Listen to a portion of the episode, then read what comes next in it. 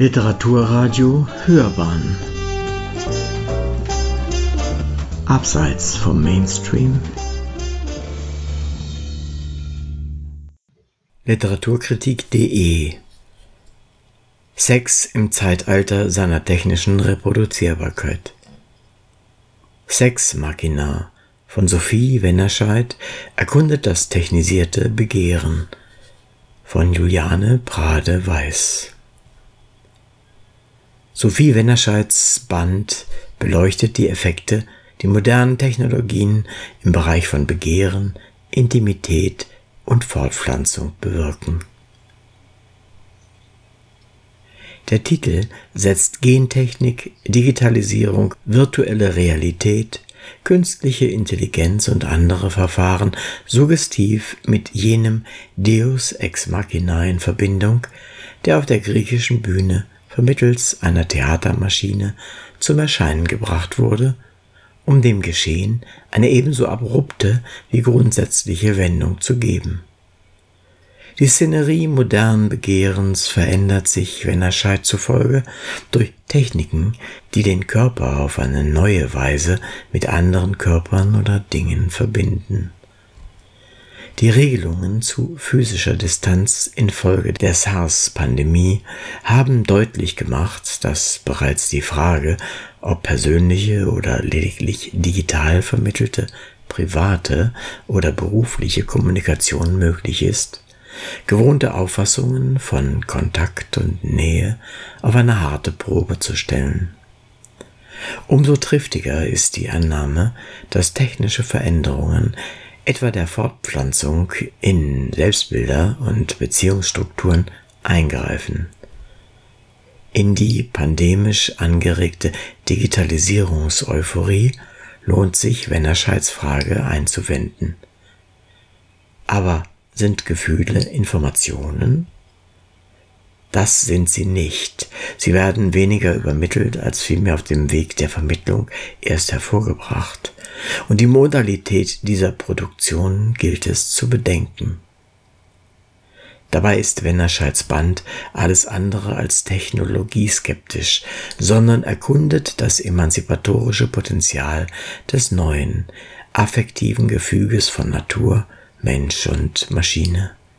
Dieses Herangehen beruht auf der unterstreichenswerten Annahme, dass Sex noch nie die natürlichste Sache der Welt war, sondern immer schon durch Moralvorstellungen, Wissensdiskurse und künstlerische Darstellungsformen geprägt wurde.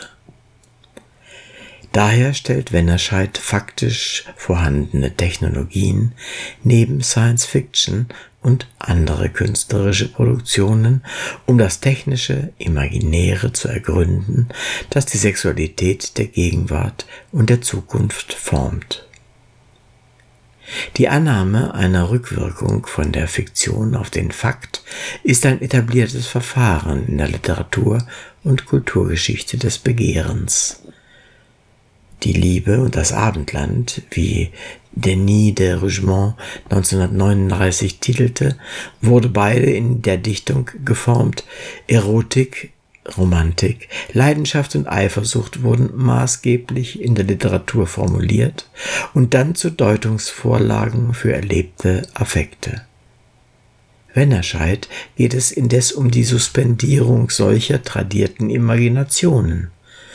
Insofern die Interaktion mit der Technik Geschlechtsgrenzen radikal unterlaufen und Heteronormativität grundsätzlich in Frage stellen kann. Dieses Anliegen der Queer Theory steht im Horizont des weitergehenden Projekts einer Kritik am Anthropozentrismus, der zufolge der Mensch nicht mehr als Krone der Schöpfung zu betrachten sei. Um angesichts von Artensterben und Klimawandel das gemeinsame Überleben von Menschen, anderen Lebensformen und der menschengemachten Technosphäre zu ermöglichen, erscheint es in der Tat dringend erforderlich, neue Wege der Interaktion zu bedenken, die über das Beherrschen hinausgehen und eben im Bereich des Fühlens und des Mitfühlens liegen sollten, um sich als wirksam zu erweisen. Dieser Rahmen und die Infragestellung bestehender Begehrungsformen erfordern allerdings eine gründliche Auseinandersetzung mit dem Begriff der Natur, dem Wennerscheid jedoch durch Floskeln aus dem Weg geht, was dem Band einen enorm ideologischen Anstrich gibt. Natur erscheint in der Argumentation stets nur als vermeintliche Strukturen, immer als verkrustete oder festgefahrene, die Biologie grundsätzlich als Einschränkung. Tabus gibt es nicht anders als immer noch Formulierungen, die nicht nebensächlich sind, weil sie auf ein Fortschrittsnarrativ zum Niederreißen aller Schranken ließen lassen, das unreflektiv bleibt, aber sämtliche Validierungen vorgibt, die eigentlich sorgfältiger Abwägung bedürfen. Denn selbstverständlich bedeutet Natürlichkeit zumal in gesellschaftspolitischen Debatten nicht einfach biologische Gegebenheit, sondern ist ein Kontrastbegriff zu Vorstellungen von Kultur und eben Technik, der das umfassen soll, was sich menschlicher Manipulation widersetzt, von ihr aber, wie die Klimakatastrophe zeigt, keineswegs unberührt bleibt. Das Problem daran, dieser Differenzierung aus dem Weg zu gehen und stattdessen Nonkonformismus als Zukunftsversprechen und technisierte Sexualität als Widerstandsprojekt zu betrachten, ist ein zweifaches. Erstens macht die bloße Richtung gegen als repressiv empfundene Naturvorstellungen, Strukturen und gesellschaftliche Normdiskurse so kritikwürdig sie sein mögen, diese als Maß des neuen Begehrens, da es sich von dem, gegen das es gerichtet ist, eben nicht befreit, sondern daran gebunden bleibt als sein bloßes Gegenbild. Hier fällt ein theoretischer Mangel des Bandes ins Gewicht, der sich auf die von Deleuze und Guattari formulierte Ansicht des Begehrens als Transformationsmotor stützt, die psychoanalytische Auffassung vom Begehren als Ausgleich eines schmerzhaften Mangels zurückweist und Baudrillard, Sloterdijk, Virilio sowie zahlreiche andere technikskeptische Denker kritisiert, aber Foucaults paradigmatische Theorie von der historischen, biopolitischen Verfasstheit des Bereichs, den die moderne Sexualität nennt, unerwähnt lässt. Foucaults Analyse fehlt, denn sie hätte auf den relationalen Charakter von Machtverhältnissen hinweisen können, die sich in intimen Verhältnissen reproduzieren und an denen auch der Widerstand gegen sie partizipiert, sofern er sich in Begriffen und Logiken bestehender Machtverhältnisse artikuliert und sie mithin fortschreibt. Die Überschreitung von Normativitätsart und anderen Grenzen, die Wennerscheids Band empathisch als Zentrum sowohl des Lustgewinns als auch der Zukunftsoffenheit begrüßt, ist auf die Stabilität der Grenze angewiesen, das für Menschen-Maschine-Verbindungen nicht anders als für den Ehebruch in der Minnelyrik des Hochmittelalters. Zur Emanzipation braucht es mehr als Negation.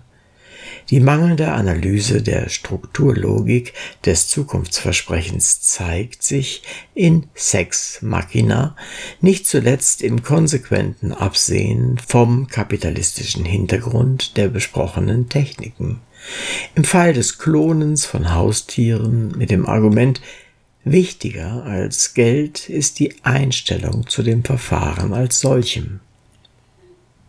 Darin ist übersehen, dass die zunehmend positive Einstellung wesentlich befeuert wird durch das Begehren nach sozialer Distinktion, wie sie ein teures Produkt mit sich bringt. gleichgültig, worin es besteht. Das aber eröffnet eine Untiefe. Vielleicht ist keine der beschriebenen technischen Erweiterungen der Sexualität begehrenswert, weil sie neue Möglichkeiten des Empfindens öffnet, wie Wennerscheid annimmt, sondern weil sie sich gut in die etablierte Zirkulation sozialen Kapitals einspeisen lässt.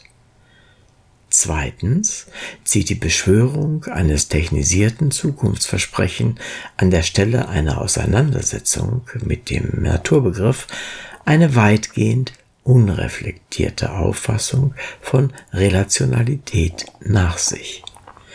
Interaktivität, Verbundenheit und Vernetztheit werden zwar ständig betont, können jedoch am weitgehend solipsistischen Charakter des Begehrens nach und mit Apparaten nichts ändern.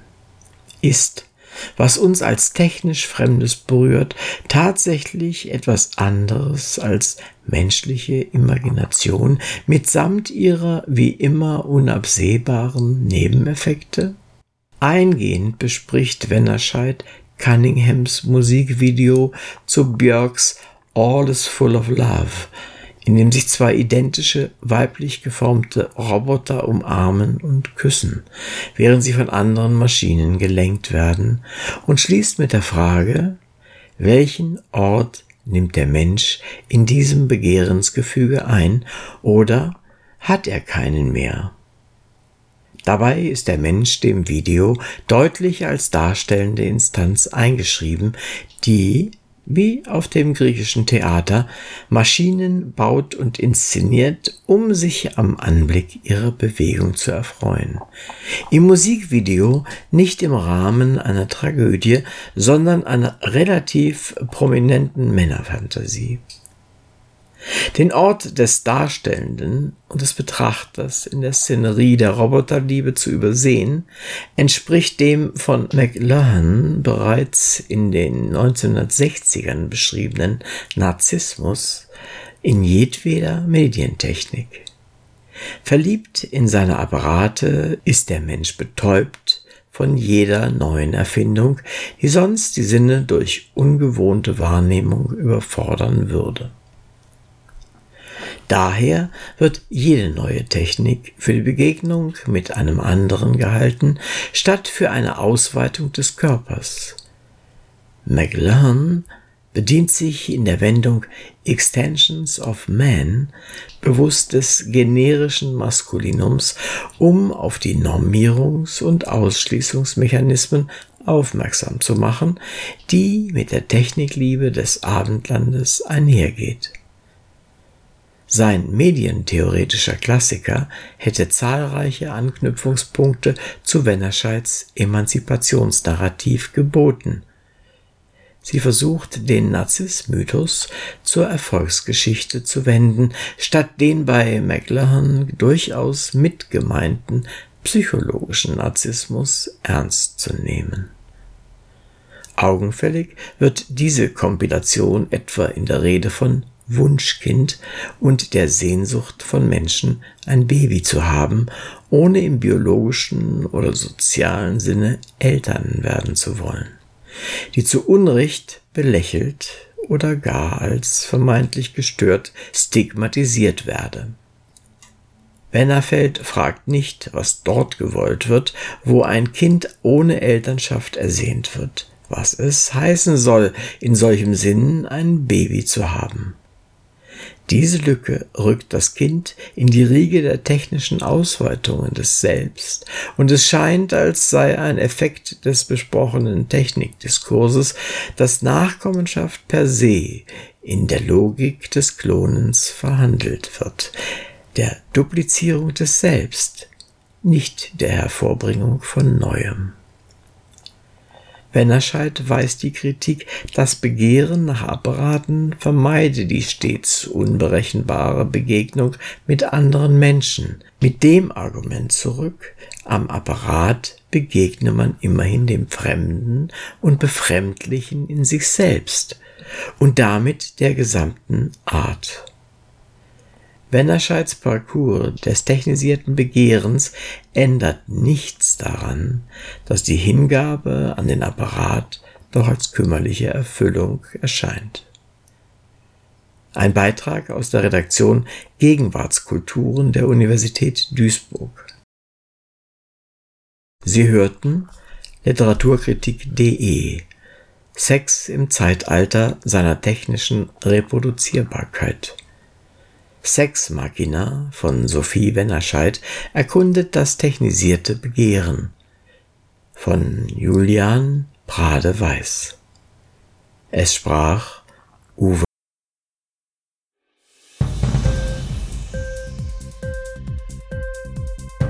Hat dir die Sendung gefallen?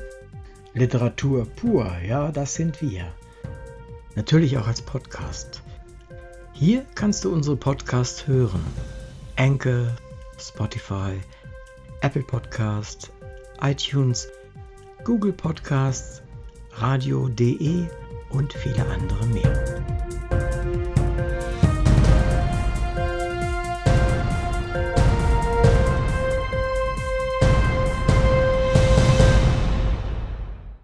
Kulnig